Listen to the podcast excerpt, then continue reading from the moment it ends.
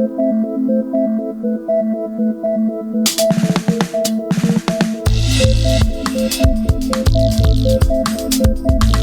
you.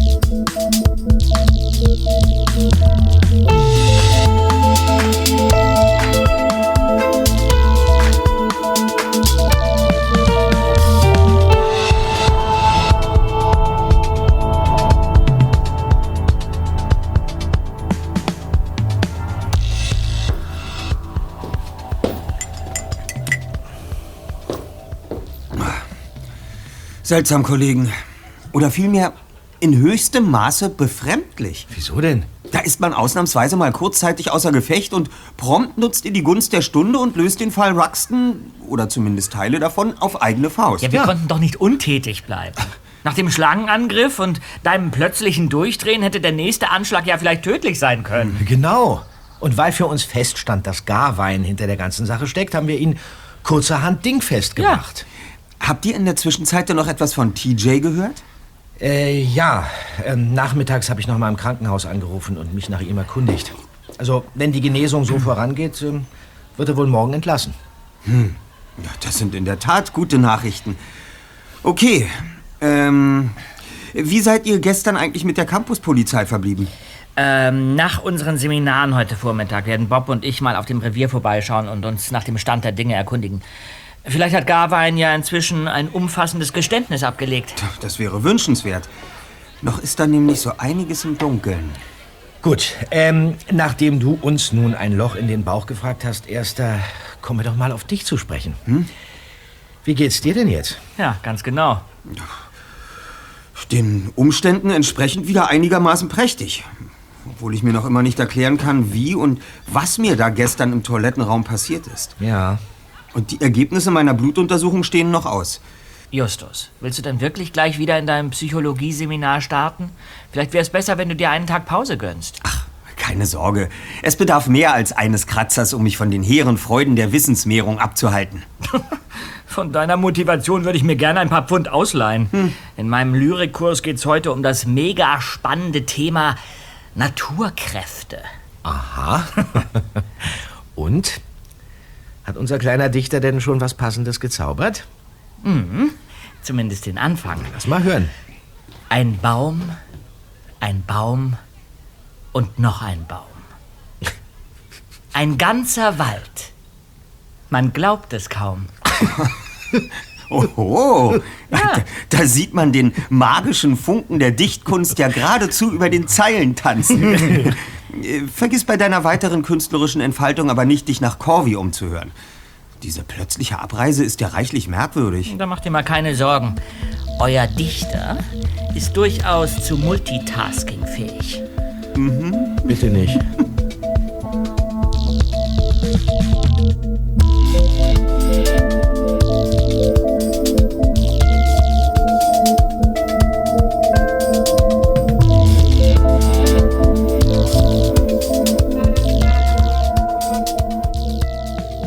Der markante Duft von Mondscheinfondue kündigte das Nahen von Samantha an, noch bevor sie sich im Hörsaal neben Peter niederließ. Na, hat sich mein starker Held vom Kampfe erholt? Mir, mir geht's gut, danke. Ähm, sag mal, hast ja? du inzwischen noch was von Corby gehört? Ja, hab ich. Dem Streber-Girlie geht's bestens, falls es das ist, was du wissen möchtest. Wieso Streber-Girlie? Eine Freundin von Corby hat erzählt, dass sie ein Stipendium für Yale erhalten hat, auf das sie ursprünglich gehofft hatte. Aha. Ja, wegen eines Formfehlers ist die Benachrichtigung wohl zu spät zugestellt worden. Aber kaum, dass Corby Bescheid wusste, ist sie auch schon abgereist. Sich von uns zu verabschieden, war für Miss Yale unter ihrer Würde.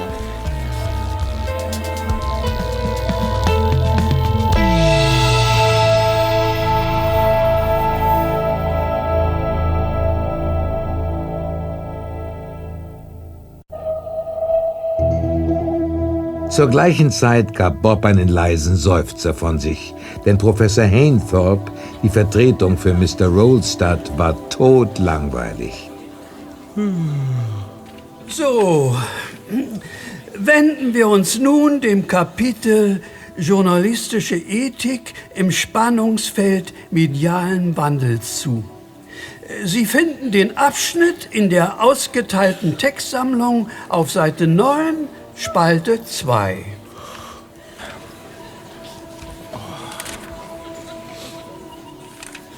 Gähnend blätterte der dritte Detektiv zu der entsprechenden Stelle. Plötzlich tippte ihm jemand von hinten so fest auf die Schulter, dass er überrascht zusammenzuckte. Big Jason, hi. Wir sind hier nicht mehr in der Grundschule, Andrews. Diesen Zettel hier soll ich dir geben. Aber in Zukunft ist mir meine Zeit für solche Kindereien zu kostbar. Ja, gut, danke. Äh, äh, warte mal, von wem kommt denn der? Von so einer Studentin, nein. Keine Ahnung, wie sie heißt. Okay, danke. Muss dich treffen. In der Pause bei den Fahrradständern am Südausgang. Ich weiß, wo der Fuchsbau ist.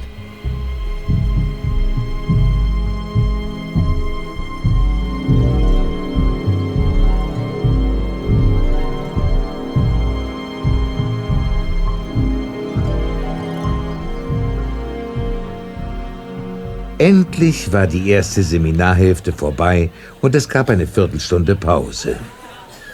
Vor dem Südausgang des Gebäudes steuerte Bob auf die Fahrradständer zu und bückte sich so, als wollte er sich seinen Schuh zubinden. Plötzlich wurde er von der Seite angesprochen. Setz dich auf die Bank links von dir und tu so, als ob du irgendwas in dein Handy tippst. Schau nicht zu mir rüber. Okay. Ich tue auch so, als würde ich mit meinem Handy telefonieren. Man soll nicht merken, dass wir miteinander sprechen. Okay, verstanden.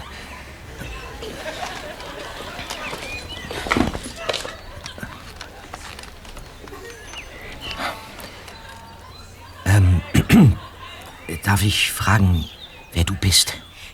Ich heiße Ivy Fleming. Heute früh habe ich erfahren, dass ihr Garwein den. den Fuchs zur Strecke gebracht habt. Ach ja? Von wem hast du das denn gehört? Von Samantha. Wir haben uns in den letzten Tagen angefreundet und ich vertraue ihr. Okay. Aber was weißt du denn über den Fuchs? Ich studiere schon seit drei Jahren Journalistik. Im, im vergangenen Semester habe ich mich mit der Uni-Legende um den teumessischen Fuchs beschäftigt und bin schließlich auf die Spur von Garwein und seine zweite Identität gestoßen. Hm. Reife Leistung. Und äh, was ist dann passiert? Ich. Ich habe einen Fehler gemacht. Inwiefern? Eines Abends wollte ich ihn beschatten und bin ihm heimlich zum Westgelände gefolgt. Ja. Doch dann habe ich ihn aus den Augen verloren. Plötzlich hat er mich von hinten gepackt und mir irgendetwas auf den Mund gedrückt. Was? Dann habe ich das Bewusstsein verloren. Hat er, hat er dir was angetan? Als ich wieder aufgewacht bin, war ich bei Garwein in der Wohnung. In seiner Wohnung? Ja. Ich saß neben ihm am Küchentisch, auf dem ein großes Terrarium stand. Ja. Darin hat es vor Schlangen gewimmelt. Widerliche schwarze Schlangen. Was hat Garwein gemacht? Nichts. Er saß einfach nur neben mir. Was? Ja, nach einer halben Ewigkeit hat er plötzlich die Hand gehoben, auf die Schlangen gezeigt gesagt: Ja. Falls du jemandem von mir erzählst, wirst du nachts Besuch bekommen. Und glaub mir, wenn du aufwachst, wird es bereits zu spät sein. Dabei hat er mir langsam über den Arm gestreichelt. Das darf ja wohl nicht wahr sein. Dann. Dann ist er aufgestanden und hat mich gehen lassen, ohne noch etwas zu sagen. Seitdem habe ich alle Nachforschungen zu Garwein eingestellt und nie wieder ein Wort über ihn verloren. Oh Mann. Als Samantha mir heute erzählt hat, dass ihr ihn dingfest gemacht habt, war das wie eine Befreiung. Ja, es ist verständlich in deinem Fall. Aber, aber wenn du wichtige Informationen über ihn oder den Fuchsbau hast, dann hättest du sie doch jetzt an Samantha oder die Campuspolizei weitergeben können. Warum noch, warum noch diese Heimlichtuerei? Ich will nicht, dass mein oder Samanthas Name da reingezogen wird. Garwein hat vielleicht Komplizen unter den Studenten oder dem Personal, die jetzt alles beobachten. Ja, das stimmt. Bei meinen Freunden und mir hingegen fällt es auch nicht mehr ins Gewicht, wenn wir seinen Fuchsbau hochgehen lassen. Ja. Ähm, wo genau hat er denn sein Versteck? Ich bin mir ziemlich sicher, dass es der große Geräteschuppen hinter dem Botanischen Garten ist. Der Geräteschuppen? Ja. Mehrmals habe ich beobachtet, wie er nach Einbruch der Dunkelheit da reingegangen und unerklärlich lange da drin geblieben ist. Einmal sogar die halbe Nacht. Ja, das ist in der Tat sehr ungewöhnlich. Natürlich habe ich versucht, mal einen Blick hineinzuwerfen. Und? Aber der Schuppen hat keine Fenster. Und Garwein achtet immer peinlich genau darauf, dass die Tür ständig verschlossen ist. Hast du noch mehr Infos? Naja, einmal habe ich gesehen, wie er zwei seiner Mitarbeiter heftig angeschnauzt hat. Nur weil die sich nach dem Schlüssel erkundigt hatten. Ah, verstehe. Demnach wollte er verhindern, dass außer ihm jemand hineingeht. Ja, genau. Jetzt gilt es also nur noch Garweins letztes Geheimnis zu lüften, das er in dem Schuppen verborgen hält. Pass auf, Ivy. Wir werden uns der Sache annehmen. Glaub mir. Darauf kannst du dich verlassen. Okay? Genau das wollte ich hören. Danke. Gut.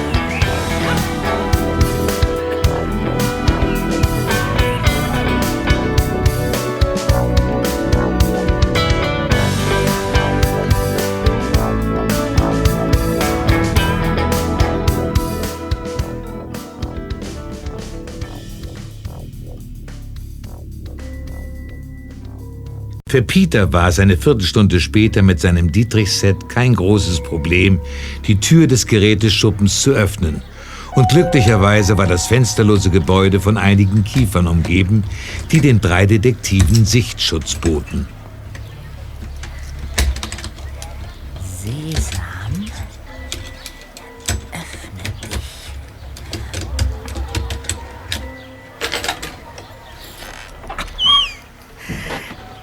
Bitte einzutreten.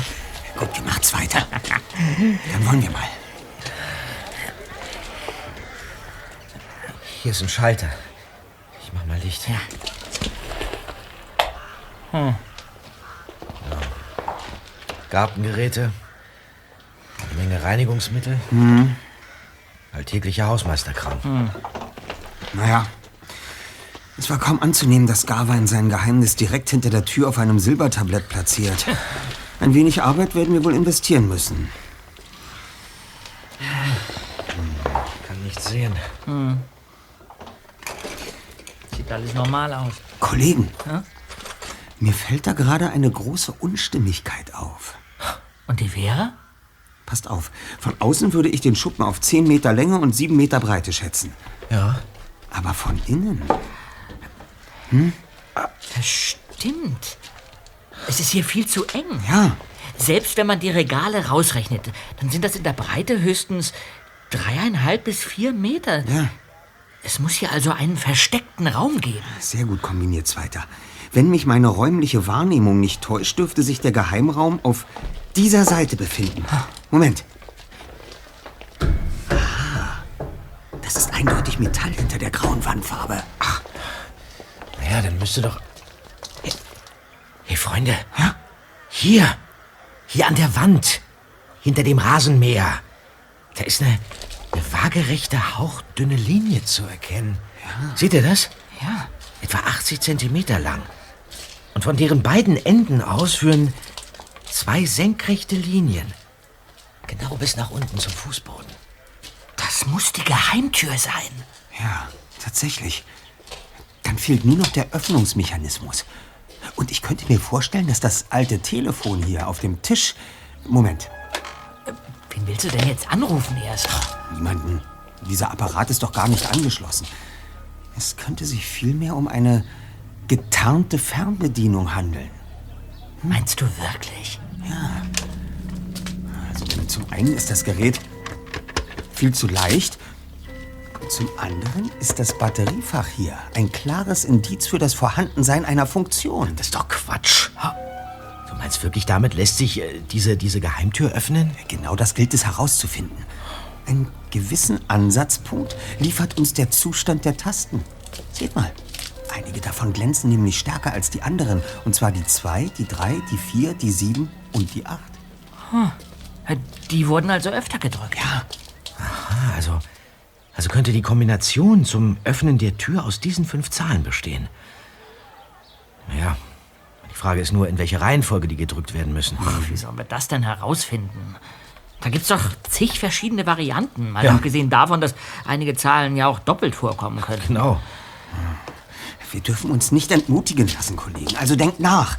Was fällt euch zu den Zahlen 2, 3, 4, 7 und 8 ein? Vergiss es, erst da, da, da können wir grübeln, bis wir schwarz werden. Das sehe ich ganz genauso. Mann, da stehen wir so dicht vor dem Bau dieses verflixten Fuchses und kommen einfach nicht rein. Der Fuchs. Der Fuchs, vielleicht ist das die Lösung. Wie denn das? Bekanntlich ist doch jeder Taste eines Telefons eine bestimmte Reihe an Buchstaben zugeordnet. A, B und C der 2, D, E und F der 3 und so weiter. Ach so, ja, verstehe. Vielleicht basiert die Kombination also nicht auf, nicht auf Zahlen, sondern, sondern auf einem Wort. Genau, und bei diesem Wort könnte es sich um Fuchs handeln. Das F entspricht nämlich der 3, das U der 8, das C der 2, das H der 4 und das S der 7. Ah, Das werden wir schon gleich raus haben. Jetzt bin ich mal gespannt. ich auch.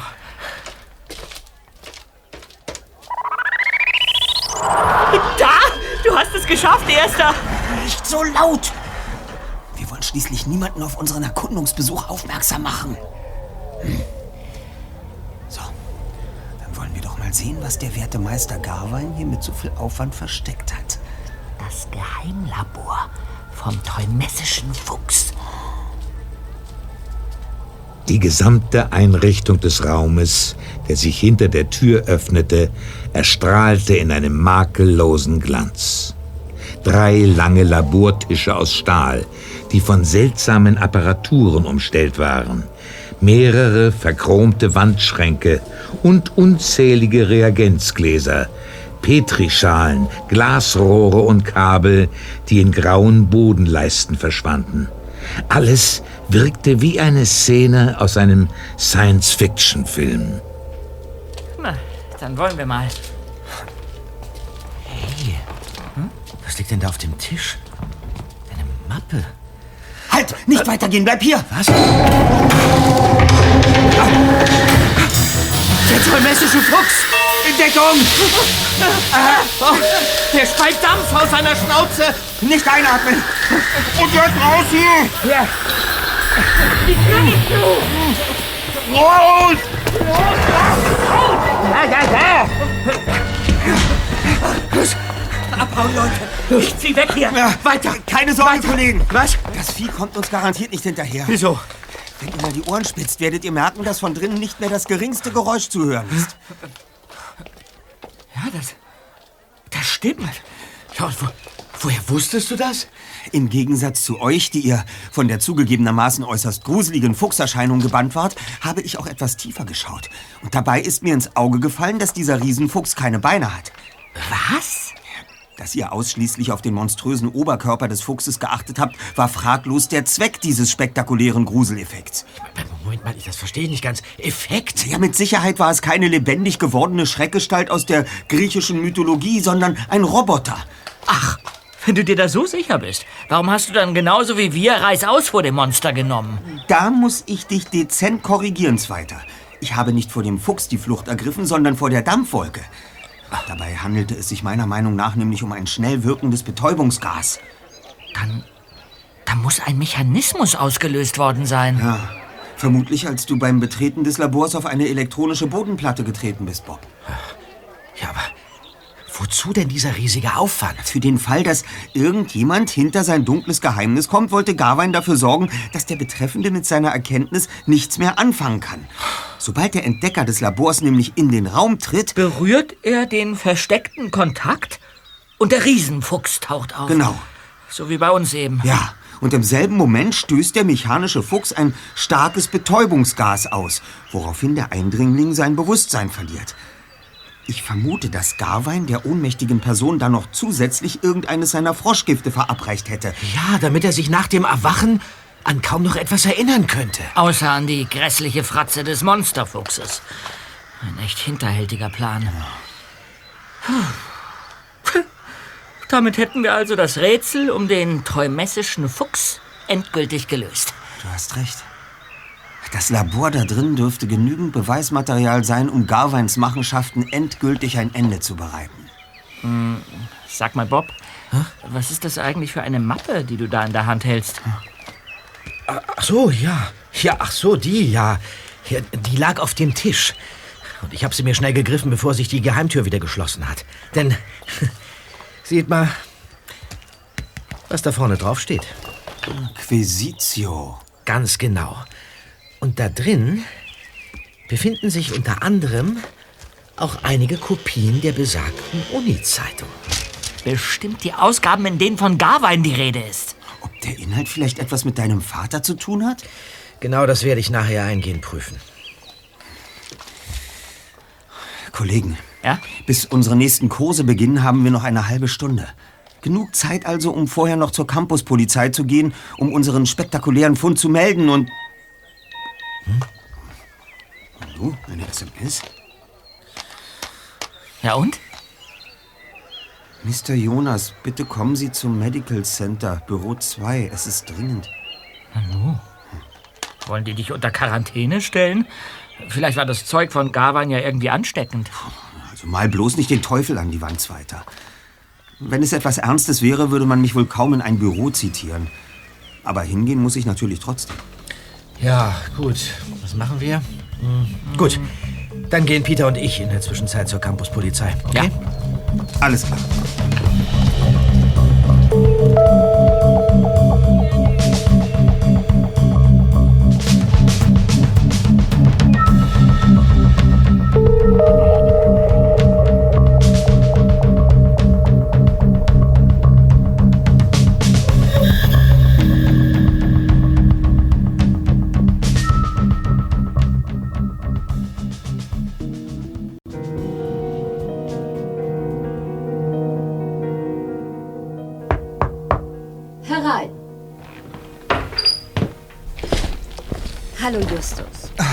Bitte setz dich doch.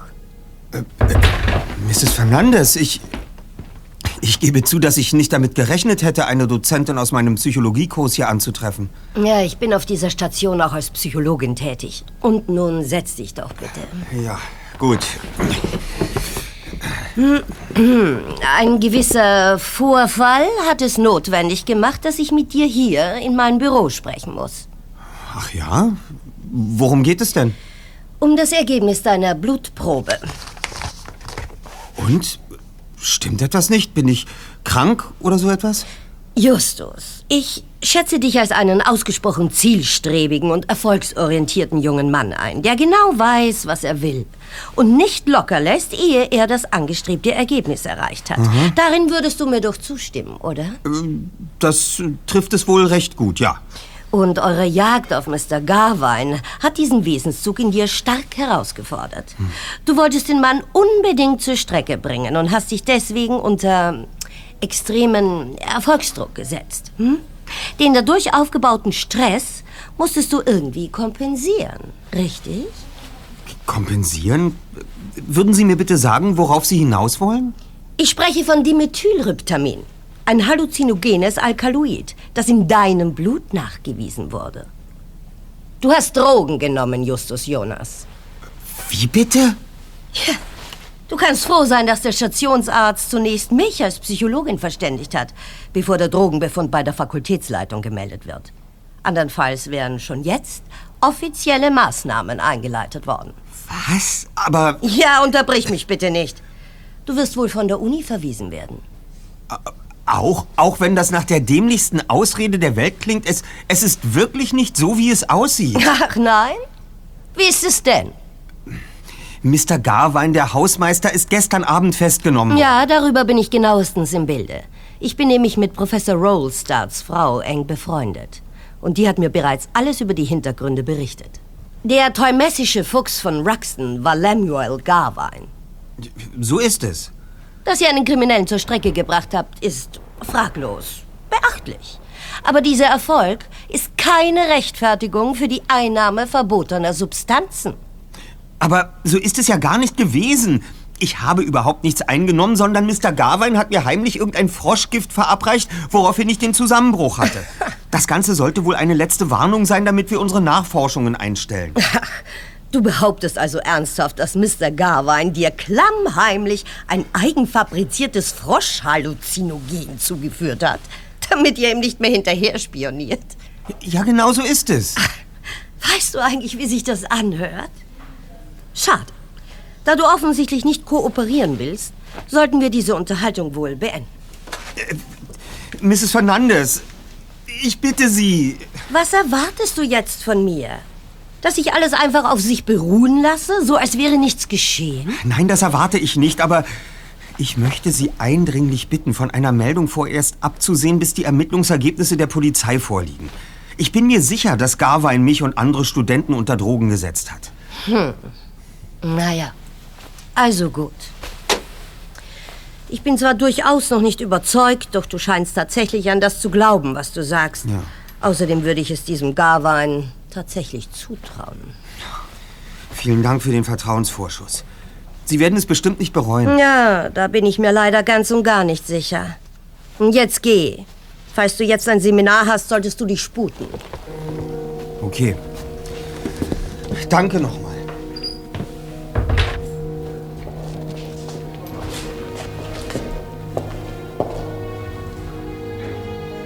Mit einem Gefühl tiefer Erleichterung verließ Justus das Büro und ging den langen Flur hinunter zum Treppenhaus.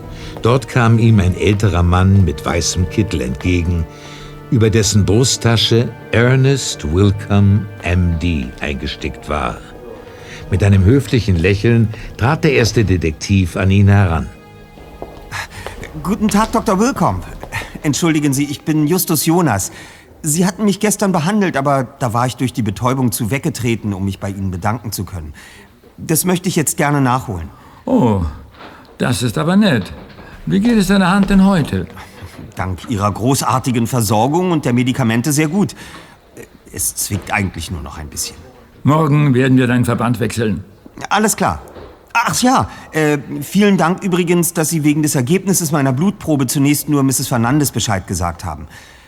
Das alles wird sich in Kürze aufklären. Tja, ich verstehe nicht ganz. Die Analyse deiner Blutprobe war ohne Befund. Ach. Warum sollte ich diesbezüglich also jemandem Bescheid gesagt haben? Dann. Dann haben Sie also nichts Ungewöhnliches entdeckt? Nicht die Spur, es gab keinerlei Auffälligkeiten. Alle Werte waren normal. Warum fragst du? Hast du etwas anderes erwartet?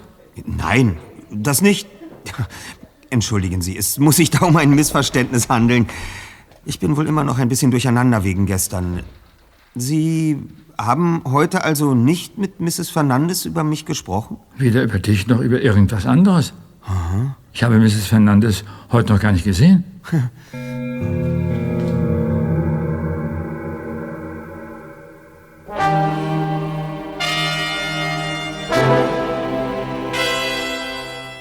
Am frühen Abend trafen die drei Detektive in der Teeküche wieder zusammen. Dort wartete eine weitere Überraschung auf sie. Hey. Ach, Taylor Jackson. Hallo. Du bist wieder gesund? Hallo. Naja, so halbwegs. Justus, was ist denn mit deiner Hand passiert? Oh. Bist du auch von der Schlange gebissen worden? Ach, nein, nein. Also, Kollegen, ich denke mal, wir sind uns einig darin, dass wir nach allem, was Taylor Jackson durchgemacht hat, offen zu ihm sein können, oder? Ja.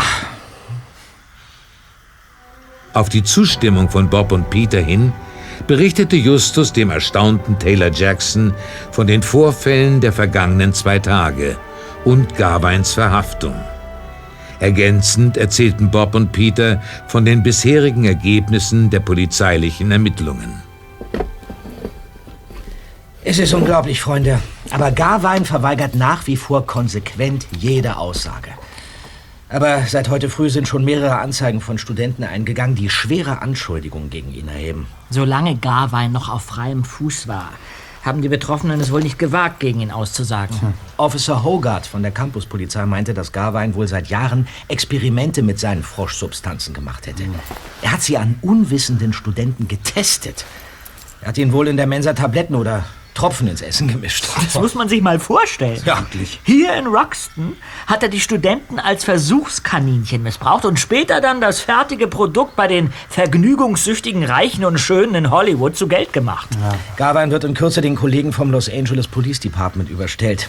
Die sind schon seit Jahren einem mysteriösen Dealer auf der Spur, den man das Amphibienphantom nennt. Mhm. Im Laufe der Jahre wurden immer wieder unbekannte Drogen sichergestellt, die Gifte von Fröschen und Kröten enthielten.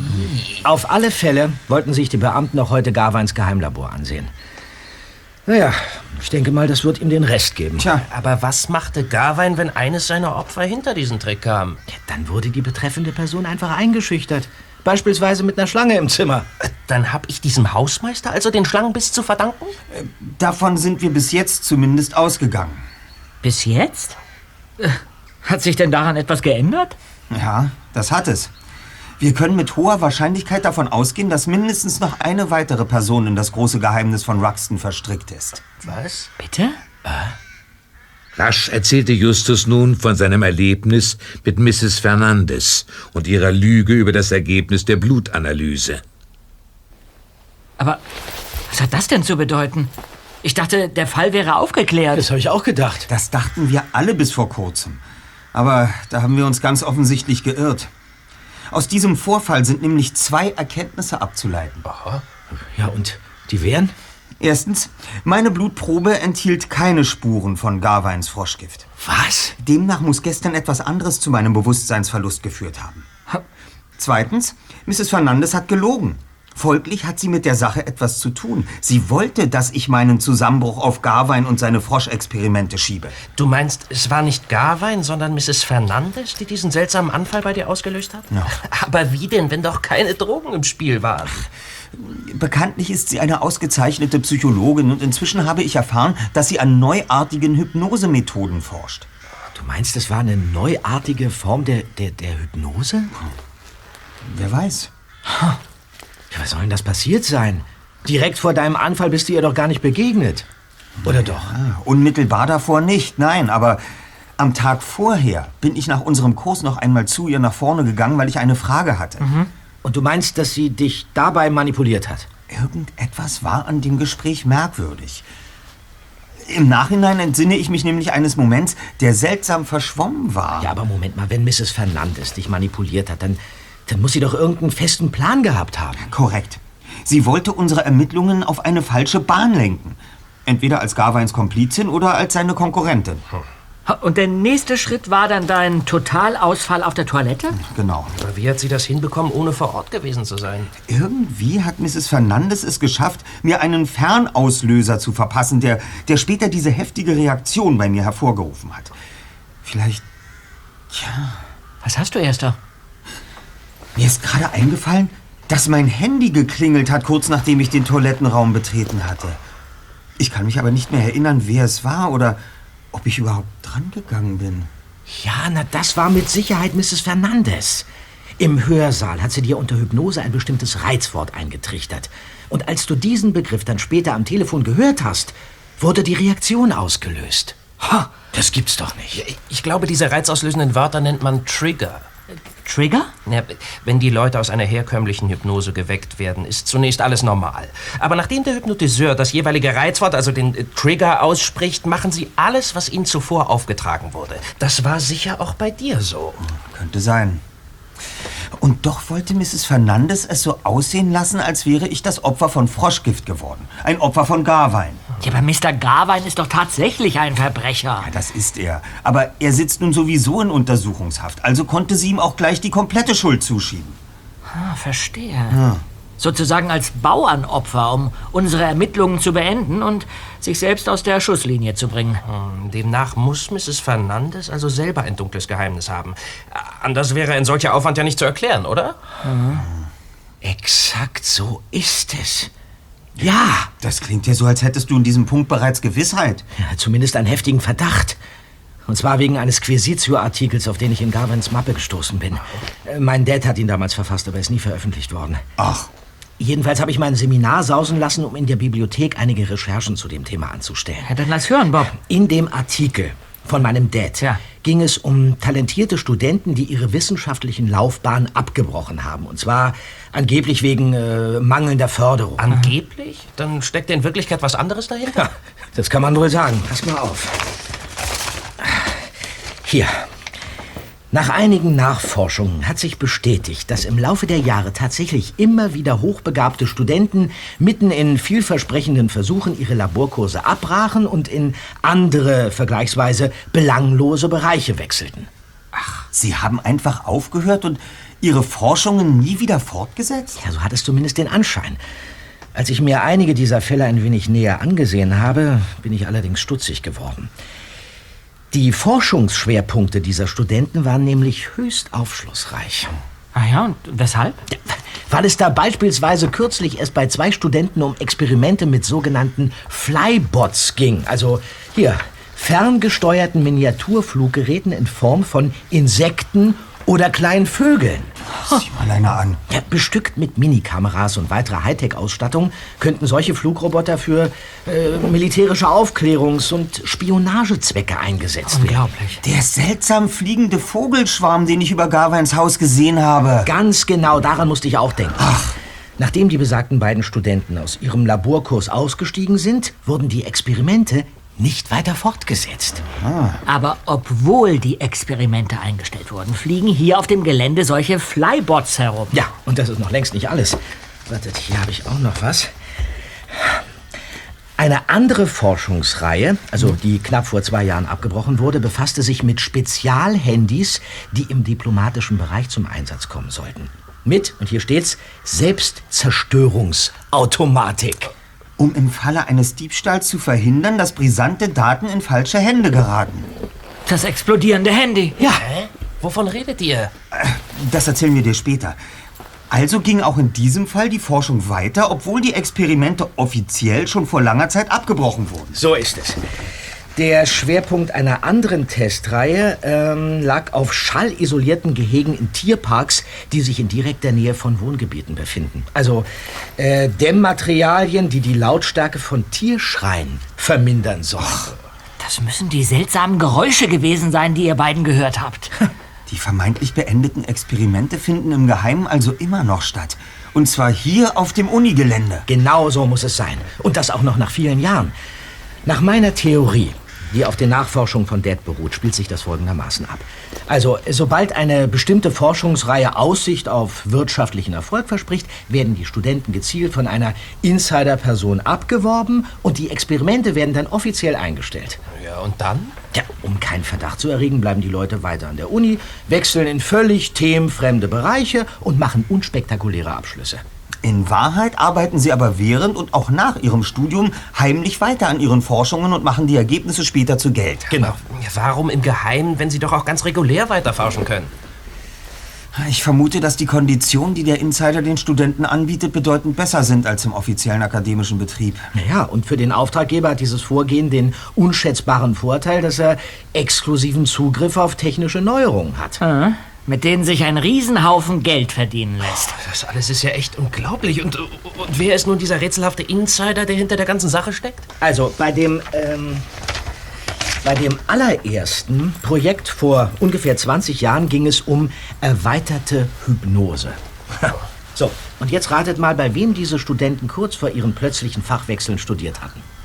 Bei Maria Elena Fernandes. Ja, Das ist also ihr dunkles Geheimnis, das sie um jeden Preis schützen will. Nicht Mr. Garwein, sondern sie ist der tolmessische Fuchs. Der Hausmeister, der hat sich lediglich des schon vorhandenen Mythos bedient, ohne jedoch dessen Urheber zu sein. Ja, stimmt. Garwein war ja selbst noch Student, als alles begann. Mrs. Fernandes ließ ihn gewähren, weil sie wusste, dass er einen perfekten Täter abgeben würde, falls jemand dem Geheimnis von Ruxton zu nahe käme. Fragt sich nur, woher Mrs. Fernandes die finanziellen Mittel für all das hatte. Ich frage mich, ob... Ach, wir werden ja sehen. Und wie geht es nun weiter? Jetzt steht ein letzter Detektiveinsatz an. Wie? Nachdem der tollmessische Fuchs uns mehrfach in die Irre geführt hat, wird es höchste Zeit, ihm nun endgültig sein gut gehütetes Geheimnis zu entreißen und die Schattenseite von Mrs. Fernandes ans Licht zu bringen. Ja. Nach Justus Worten verspürte Bob Beklemmung in sich aufsteigen. Ein Detail hatte er seinen Freunden gegenüber verschwiegen. Ein Foto, auf das er in Garweins Mappe gestoßen war. Darauf war ein Altar mit einer riesigen Fuchsskulptur zu erkennen. Mehrere Personen standen vor dem Altar. Einer davon war Lemuel Garvine. Und noch ein Gesicht hatte Bob erkennen können.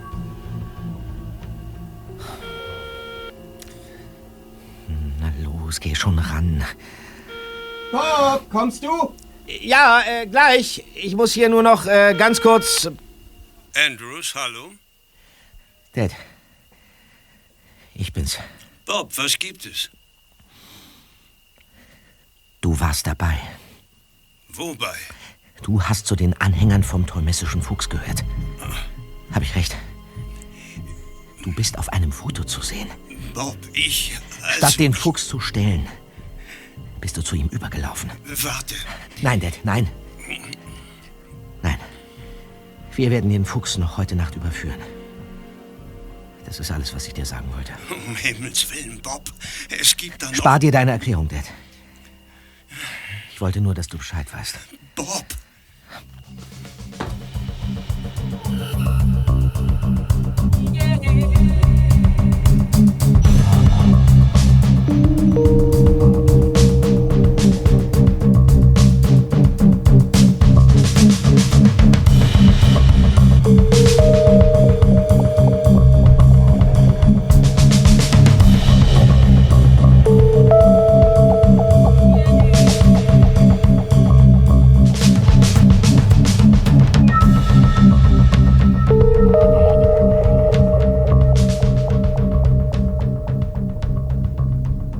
Gegen 21 Uhr trafen die drei Detektive und Taylor Jackson vor dem Büro von Mrs. Fernandez ein. Inzwischen war dieser Bereich des Unigeländes menschenleer. Da die Vorhänge nicht zugezogen waren, konnten die Jungen erkennen, dass die Frau noch immer am Schreibtisch war. Jetzt wollen wir mal mit unserer kleinen Show beginnen. Moment. Schalte auf Lautsprecher, Justus. Schon geschehen. Ja, bitte. Mrs. Fernandez, wir haben hier ein Steuerungsproblem bei den Flybots und benötigen Ihre Einschätzung dazu. Hendrik, Sie wissen doch, dass Sie mich nicht auf der offiziellen Leitung anrufen sollen. Was machen Sie überhaupt noch da unten? Ähm, Seit heute Nachmittag gilt doch der vorläufige Projektstopp. was? Äh, der Empfang ist, ähm, äußerst schlecht. Ich kaum noch verstehen. Ja. So. Wegen Kratzgeräuschen mit dem Fingernagel übers Mikrofon musste die Verbindung leider unterbrochen werden. Super, Justus. Es hat geklappt. Nicht nur das. Aus der Reaktion von Mrs. Fernandes schließe ich, dass der geheime Forschungsbereich nicht mehr besetzt ist. Sehr gut. Wir werden bei unserer Expedition also höchstwahrscheinlich nicht mit Gegnern rechnen müssen. Ja, das ist mir mehr als recht. Kopf runter, da kommt sie! Sie läuft direkt auf das leerstehende Gebäude zu sich dabei kein einziges Mal um. Jetzt ist sie in dem Gebäude verschwunden. Hinterher! Ja.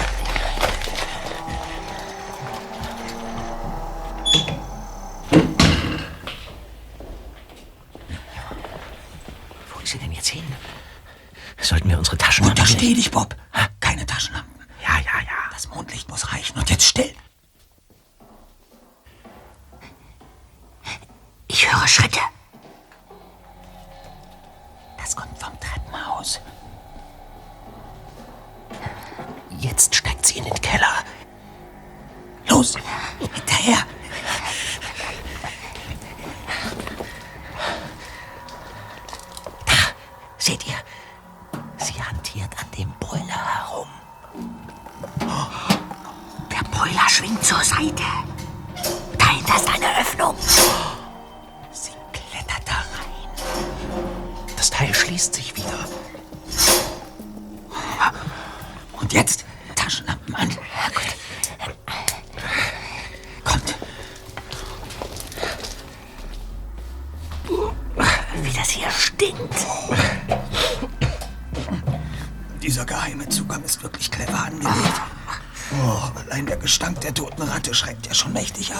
Ab.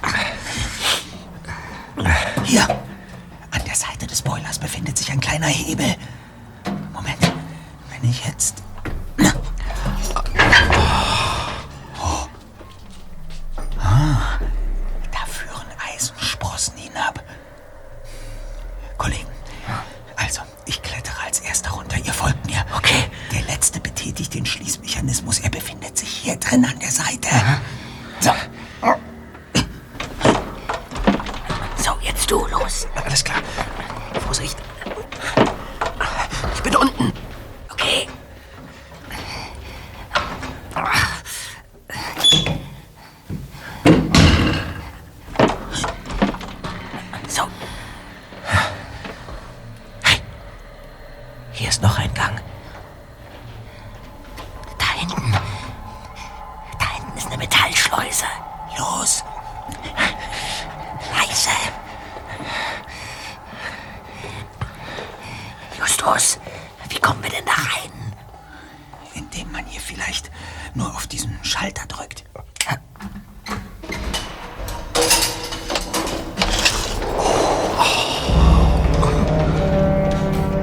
Der Anblick verschlug den Vieren die Sprache.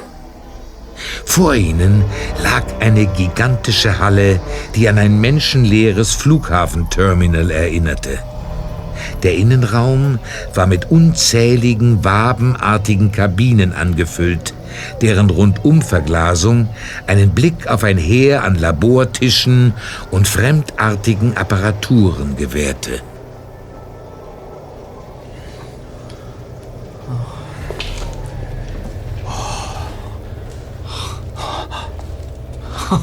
Kollegen, das, das ist nicht einfach nur ein Versteck für ein paar illegale Experimente. Das ist eine geheime Welt unterhalb von Ruxton. Eine Schattenwelt. Schattenwelt? Wovon redest du da? Und was ist mit Mrs. Fernandez? Sie ist nirgends zu sehen. Wie konnte so eine gigantische Anlage nur erbaut werden, ohne dass es jemand bemerkt hat? Wir sollten uns lieber beeilen. Wenn Mrs. Fernandez merkt, dass in der Flyboard-Abteilung gar keiner mehr ist, dann fliegt der Schwindel auf. Keine Sorge, wir treten gleich den Rückzug an. Okay. Nur noch rasch einen Blick in eines der Fenster da werfen. Moment.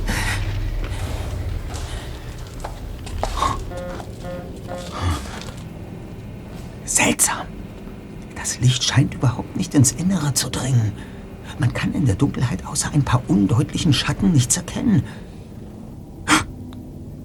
Einer davon bewegt sich. Was? Da, tatsächlich. Der Schatten da hinten bewegt sich dauernd von links nach rechts. Aber was ist das? Lass mal sehen. Ein, ein Drache. Die, die züchten hier Drachen. Fast richtig, Zweiter. Das ist ein Varan. Vom imposanten Ausmaß her dürfte es sich hier präzise gesagt um die größte Echse der Welt handeln. Den Komodo-Varan, mitunter auch Komodo-Drache genannt. Du willst behaupten, dass es irgendwo auf der Welt so riesige Monsterechsen gibt? In der Tat, und zwar hauptsächlich auf der indonesischen Insel Komodo. Große Männchen können eine Länge von über drei Metern erreichen. Drei Meter? Wahnsinn. Das Exemplar da drin scheint sogar bedeutend größer als drei Meter zu sein. Eher fünf, vielleicht sogar noch mehr. Deshalb drängt sich mir die schlimme Vermutung auf, dass hier unten irgendwelche grotesken Zuchtexperimente stattfinden. Hey, Leute! Seht mal hier! Hier sind noch mehr Tiere. Alligatoren und... Oh! Kit, was, was ist das denn? Das also waren die Laute, die wir neulich draußen gehört haben. Aber irgendetwas muss kurzzeitig mit der Schalldämmung schiefgegangen sein, sodass die Schreie nach draußen dringen konnten. Wenn man es nicht wüsste, dann würde man es nicht glauben. Oberirdisch liegt die normale Universität und darunter, tief im Verborgenen, ihre verzerrte Fratze. Wie ein monströses Spiegelbild. Kollegen, wir haben genug gesehen und sollten jetzt die Polizei alarmieren. Ja. Mal sehen, ob ich unten Empfang habe. Ansonsten versuche ich gleich... Clytemnestra! TJ, was soll das? Was machst du denn da? Wenn die Schlangen das Feuer fressen, regiert der Mond. Justus! Drache, steig in die Lüfte. Justus, was, was ist los? Justus, komm zu dir. Justus, Jonas, komm zu dir. Justus! Justus! Bob, ist das wieder so eine Hypnose oder was ist das? Vermutlich. Justus! Justus! Die, die Tiere werden ganz wild. So, Das reicht. Äh, was, was ist passiert? Ihr rührt euch nicht vom Fleck oder ich sprühe euch hochkonzentriertes Reizgas in die Augen, verstanden? TJ! Elender Mistkerl! Dann bist du also ein Diener von Mrs. Fernandes, ein, ein Schoßhund des teumessischen Fuchses. Mrs. Fernandes! Aber Taylor Jackson steht zwar tatsächlich seit kurzem im Dienst des Fuchses, doch ich bin nicht der Fuchs. Sondern meine Wenigkeit. Mrs. Breckenridge. Großzügige Gönnerin der Uni Ruxton. Ganz recht. Haha, Taylor Jackson hat euch in meinem Auftrag im Auge behalten. Wir waren sicher, dass ihr Taylor Jackson nach dem Schlangenbiss kein Misstrauen entgegenbringen würdet. Schließlich war er ja selbst das Opfer. Da haben wir ihm ein Angebot gemacht, das er nicht ablehnen konnte. Und das lautete? Das geht euch nichts an. Er sollte an euch dranbleiben und im Notfall eingreifen. Indem er mit ihrem geheimen Triggerwort einen hypnotischen Anfall bei Justus auslöst. So ist es. Da ahnte ich allerdings noch nicht, wie schnell ihr den Kurs wechseln und euch an meine Fersen heften würdet. Aber natürlich hat mich Maria sofort verständigt. Und? Hier bin ich. Die Herrscherin der Unterwelt hat gesprochen. Also sind Sie, Mrs. Fernandes, nur die Dienerin des Fuchses, nicht mehr? Oh, ich bevorzuge den Ausdruck rechte Hand. Seit ich sie vor 20 Jahren an meine Seite holte, um dieses Reich aufzubauen, ist Maria eine treue Mitstreiterin. So ist es. Sie, Mrs. Breckenridge, errichteten also diese, diese Schattenwelt und Mrs. Fernandes rekrutierte ihre Jünger. Aber welche Rolle spielte Mr. Garvine? er war der Auslöser für das gesamte Projekt. Ich bin schon seit einem Vierteljahrhundert ehrenamtlich als Schirmherrin an der Uni aktiv. Seit ich das Erbe meines Vaters angetreten habe. Der alte Weltverbesserer hat fast sein gesamtes Vermögen in Wachston investiert. Und was fanden Sie daran so schlimm? Es war mir schier unerträglich, wie er sein Geld verschleuderte. Man muss sein Geld gezielt einsetzen. Es für sich arbeiten lassen. Hm.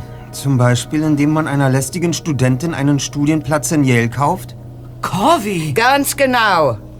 Und als Ihr Vater, Mrs. Breckenridge, starb, haben Sie also nur zum Schein sein Erbe fortgeführt. Im Geheimen schlugen Sie aber einen anderen Kurs ein, der allein auf persönliche Bereicherung ausgerichtet war. Oh, das klingt ein wenig arg moralinsauer. Aber mit dem Kurswechsel hast du durchaus recht. Hm. Als Lemuel Garvine damals der Uni verwiesen wurde und ich mich ein wenig mit seinem Fall beschäftigte, erkannte ich, welch großes Potenzial in diesem Mann steckt. Ach, ja? Er benötigte lediglich ein geeignetes Umfeld, in dem er ohne kleingeistige Rechtsvorschriften an seinen großartigen Wirkstoffen weiterarbeiten konnte. Großartige Wirkstoffe? Sie meinen innovative Froschgiftdrogen, mit denen er sich und damit auch Ihnen ein Vermögen einbringen konnte. Deshalb holten Sie Garvine in seiner Tarnung als Hausmeister an die Uni zurück und richteten ihm ein Geheimlabor ein. Korrekt. Und dann kam Mrs. Fernandes ins Spiel. Irgendwann haben Sie sie ins Vertrauen gezogen und ihr unbegrenzte Möglichkeiten in Aussicht gestellt, wenn sie ihre Hypnoseforschung im Geheimen fortsetzen würde. Die Perspektive war unwiderstehlich. Mrs. Breckenridge hat meine Zukunft in Ruxton gesichert. Und als Gegenleistung haben Sie ihr bereitwillig geholfen, immer neue Talente heranzuziehen, auf die Sie gezielt in Ihren Beratungssitzungen Einfluss genommen haben. Wahrlich, ein schlaues Trio. Und wie haben Sie es geschafft, dass niemand etwas von dieser geheimen Anlage mitbekam? Das würde mich auch interessieren. Mit links. Das war ja das Geniale daran. Der Bau verlief von Anfang bis Ende völlig offen und sogar mit Beteiligung der Universität. Das ist nicht Ihr Ernst. Mein Vater hat damals das Breckenridge Forschungszentrum bauen lassen.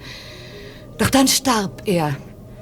Und kurz vor der Einweihung wurde ganz zufällig eine gesundheitsgefährdende Substanz im Baumaterial festgestellt. Chrysotil. Weißer Asbest also. Und auf das entsprechende Gutachten haben Sie vermutlich auch ganz zufällig Einfluss ausgeübt. Gut geraten. Eine komplette Sanierung war wirtschaftlich nicht umsetzbar. Also wurde die gesamte Anlage versiegelt und das Zugangsgebäude dem Verfall überlassen. In der Folgezeit haben wir uns dann neue Zugänge geschaffen. Einen davon habt ihr inzwischen ja kennengelernt. Ja, wahrhaft gut getarnt. Zumindest bis ihr dann gekommen seid. Aber drei so schlaue Jungs wie euch könnte ich durchaus gebrauchen. Wie bitte? wie meinen Sie das? Ihr wärt zweifellos eine Bereicherung für mein Team. Und eure Zukunftsaussichten wären schlichtweg traumhaft. In dieser Welt ist alles möglich. Lebende Drachen für einen chinesischen Milliardär, künstliche Spionagevögel für einen Politiker aus Osteuropa oder Hypnosepräparate für einen südamerikanischen Geheimdienst. Nichts, nichts, nichts ist unmöglich. Sie sind doch völlig verrückt. Eine Frage habe ich. Was hat das Ganze nun mit dem träumessischen Fuchs zu tun? Tja, ich gestehe ganz offen, dass ich einen gewissen Hang zur Theatralik habe. Die mythologische Figur des teumessischen Fuchses hat es mir schon immer angetan. Ich finde die Vorstellung faszinierend, dass es ein Wesen gibt, das von nichts und niemandem auf der Welt gefangen werden kann. Genau so haben Sie sich gesehen und machten sich selbst zum teumessischen Fuchs von Ruxton. In der Tat. Da Garwein damals mein erster Jünger war, ernannte ich ihn gewissermaßen zu meinem Hohepriester. Aber wenn Mr. Garwein Ihr Vertrauter war, warum haben Sie ihn dann über die Klinge springen lassen? Weil er mein treuester Gefolgsmann und zu 100 Prozent loyal ist. Er würde mich niemals verraten. Deshalb hat er von Beginn an die Bürde auf sich genommen, im Notfall die Rolle des Fuchses anzunehmen. Ah, um die Ermittlungen auf die falsche Spur zu lenken. Das darf doch alles nicht wahr sein. Hm. Aber der gute Lemuel wird sehr weich fallen. Dafür werde ich zu sorgen wissen. Sein Gefängnisaufenthalt wird kurz und komfortabel sein. Ja, dank Ihres immensen Einflusses. Und den haben Sie ja auch in früheren Fällen spielen lassen, sobald irgendeine Gefahr drohte. Mr. Rollstart schickten Sie per Autounfall ins Krankenhaus. Corby lockten Sie mit Ihrem arrangierten Stipendium nach Yale und... Und euch! Euch könnte ich auch nach Yale schicken oder Harvard oder auf eine andere Elite-Uni. Das ist für mich ein leichtes. Dennoch solltet ihr die Vorzüge dieser besonderen Einrichtung bedenken. Ihr hättet ja einmalige Chancen. Mir gehört vielleicht nicht die ganze Welt. Aber ganz gewiss diese hier. Und ich werde nicht zulassen, dass irgendjemand sie gefährdet. Ha, einmal ist das so passiert. Und das, das wird sich niemals wiederholen. Ich erinnere mich noch sehr gut daran. Dad! Bill Andrews. Wer hätte gedacht, dass wir uns nach all den Jahren noch einmal gegenübertreten? Wo sind Sie denn so plötzlich hergekommen? Bob hat mich vorhin angerufen. Er hat mir ein paar Dinge an den Kopf geworfen, die nicht ganz richtig waren.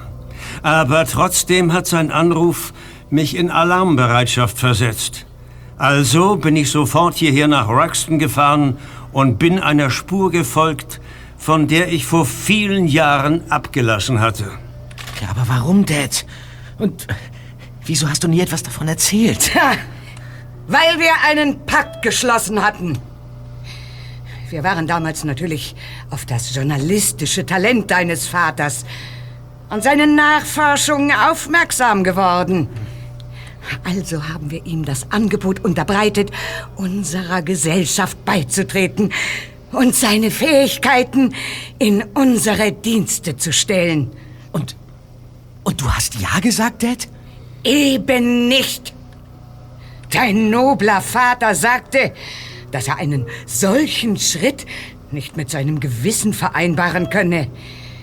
Er war der Erste und Einzige in 20 Jahren, der unser Angebot abgelehnt hat. Aber, aber natürlich konnten wir ihn nicht so einfach ziehen lassen. Man zitierte mich in den Saal des Teumessischen Fuchses und inszenierte ein Abkommen mit mir. Ich sollte alle Nachforschungen zur Schattenwelt von Ruxton für immer einstellen und die Universität verlassen. Ja, und dann? Im Gegenzug versprach man mir die Sicherheit meiner Frau und von dir, Bob. Was? Also habe ich den Pakt akzeptiert und zugelassen, dass die Besiegelung des Abkommens auf einem Foto festgehalten wurde. Das Foto? Jedes Jahr erhalte ich immer am selben Tag einen Abzug des Bildes, um mich an meinen Schwur zu erinnern. Augenblick, Augenblick. Dann, dann warst du also niemals ein Teil der, der Schattenwelt. Das, das Foto zeigt dich also gar nicht als Mitglied, sondern wie du ihr für immer den Rücken kehrst. Du kennst dieses Foto, Bob? Ja, ich kenne das Foto. Es lag ebenfalls in der Mappe aus Garweins Geheimlabor. Hier, hier ist es. Ich gehe wohl recht in der Annahme, dass es sich bei der Person, die ihr Gesicht abwendet... Um Mrs. Breckenridge handelt. Ganz recht, mein Junge. Ja! Ihnen ist doch wohl klar, welche Konsequenzen Sie jetzt zu erwarten haben, Bill? Nein. Denn nicht ich werde untergehen, sondern der teumessische Fuchs und mit ihm sein gesamtes Imperium. Bill, Bill, Bill! Was sind Sie nur für ein Träumer? Das hier an meinem Kragen ist ein hochsensibles Mikrofon, dessen Signal von zwei meiner Kollegen oben empfangen wird. Dad! Schon aus meiner Deckung heraus habe ich das gesamte Gespräch aufgenommen. Oh. Einschließlich ihrer umfassenden Aussagen zu all den illegalen Machenschaften, die hier stattfinden. Ich garantiere Ihnen, dass noch heute in den Spätnachrichten das gesamte Land von Mrs. Breckenridge und ihrer unterirdischen Schattenwelt erfahren wird. Tja! Das Alarmsignal. Vermutlich wimmelt es oben schon von Einsatzkräften der Polizei. Ja, das Spiel ist aus, Francine. Oh. Du scheinst die wichtigste Lektion immer noch nicht gelernt zu haben, Bill. In dieser Welt bestimme ich die Spielregeln. Was, was haben Sie da? Eine Fernbedienung. Für sämtliche Türen der Labore. Soeben wurde der hinter euch liegende Geheimzugang hermetisch verriegelt. Aber... Die Polizei müsste schon mit einem Sprengkommando anrücken, um hier hereinzukommen. Und ich habe hier einen Laserstriker, eine höchst gefährliche Waffe. Während die da oben fleißig nach anderen Eingängen suchen, werden Maria und ich uns nun elegant verabschieden. Da haben wir ja wohl auch noch ein Wörtchen mitzureden. Törichter Narr. Peter! Keine Sorge, der Striker war auf die unterste Energiestufe geschaltet. Das Taubheitsgefühl in der Hand wird bald nachlassen. Ach. Und zum Weglaufen braucht ihr ja ohnehin nur eure Beine. Weglaufen? Etwa vor Ihnen? Mitnichten, junger Mann. Ich werde mich nun mit meiner Freundin dezent zurückziehen. Aber natürlich kann ich meine Gäste nicht ohne Unterhaltungsprogramm zurücklassen. Darf ich vorstellen?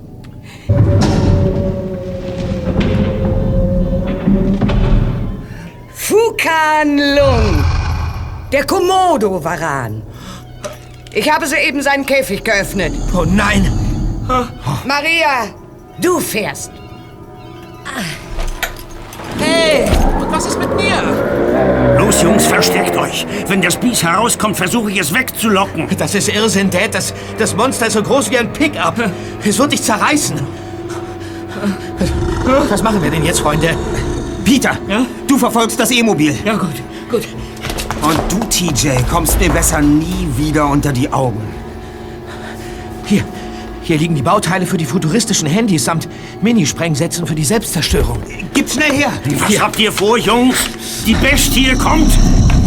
Uns bleibt nur eine Chance. Vielleicht scheuchen die Explosionen und der Funkenregen die Echsen wieder ins Gehege zurück. Ja! Jetzt! Drei, zwei, eins, Achtung! Oh nein, das Biest wird nur noch wütender. Hier, hier ist noch ein Sprengsatz. Und noch einer.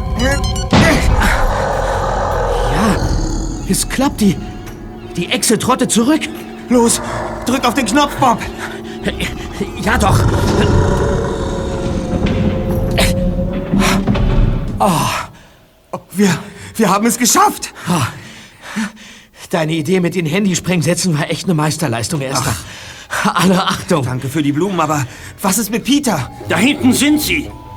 Peter ist auf das Elektromobil gesprungen und hat den Striker an sich genommen. Er hält damit die Ladies in Schach. Los, komm, Just. Ja. Moment noch, Jungs, Moment. Was denn? Diese Schalter und Lampen auf dem Bedienpult, sie sind auf einem Grundriss angebracht. Ja, du hast Wenn die recht. Beschriftungen zutreffen, müsste hier...